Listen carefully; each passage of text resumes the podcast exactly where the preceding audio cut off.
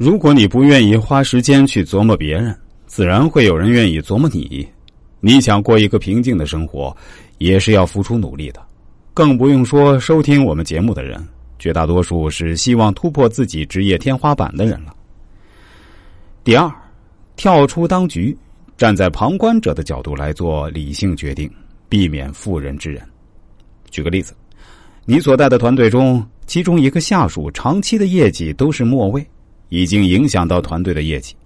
但是你考虑到他上有老下有小，他自己也要还房贷车贷，平时那么努力加班，你相信他会有所改变的。我的建议是，尽快清除团队里拖后腿的人，这是对大家的慈悲。对你和对团队来说很公平，这个很合理。否则你就是纵容落后。今天这个人有困难，你怎么保证明天其他人没有困难呢？对他来说，他也许不太适合这份工作，这也未必是一件坏事。第三，善良一定是目的，而不一定是过程。就好比我们前面提到的项羽，他在该仁慈的时候选择狠心，在该下狠心的时候却选择了仁慈。我们怎么避免这种情况呢？你很疼爱自己的孩子，想让他成为一个优秀的人，这是目的的善良。而你每天惯着他、宠着他，这种过程肯定不行的。所以，最恰当的做法，在该表扬、该关爱的时候，就要有慈眉善目；在犯了原则性错误的时候，就要严厉批评。日本鬼子进村杀人，你要跟他们讲道理是行不通的。你想要保护村民，你最好的办法就是把他们杀掉。所以，整个过程在必要的时候，可以在外人看来比较恶。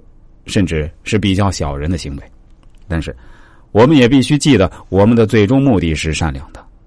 在职场中，我们做事情，只要是利于自身也利于集体的，那么很多时候会使一部分人，比如竞争对手的利益受损，这都没什么关系。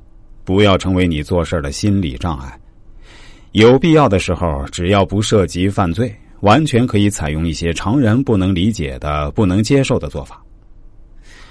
节目的最后，我再来跟大家总结一下这几期所讲述的大致内容。开头我们讲了作者的观点：人们受害常常是因为不查，又因为不忍，常常导致祸患。我们分析了其中的原因，导致这种结果的原因是思维懒惰和妇人之仁。我们还举了项羽的例子说明。最后，我还结合大家在职场中的情况，给了三个建议。分别是要怎样保持警惕，如何避免妇人之仁，善良是我们最终的目的。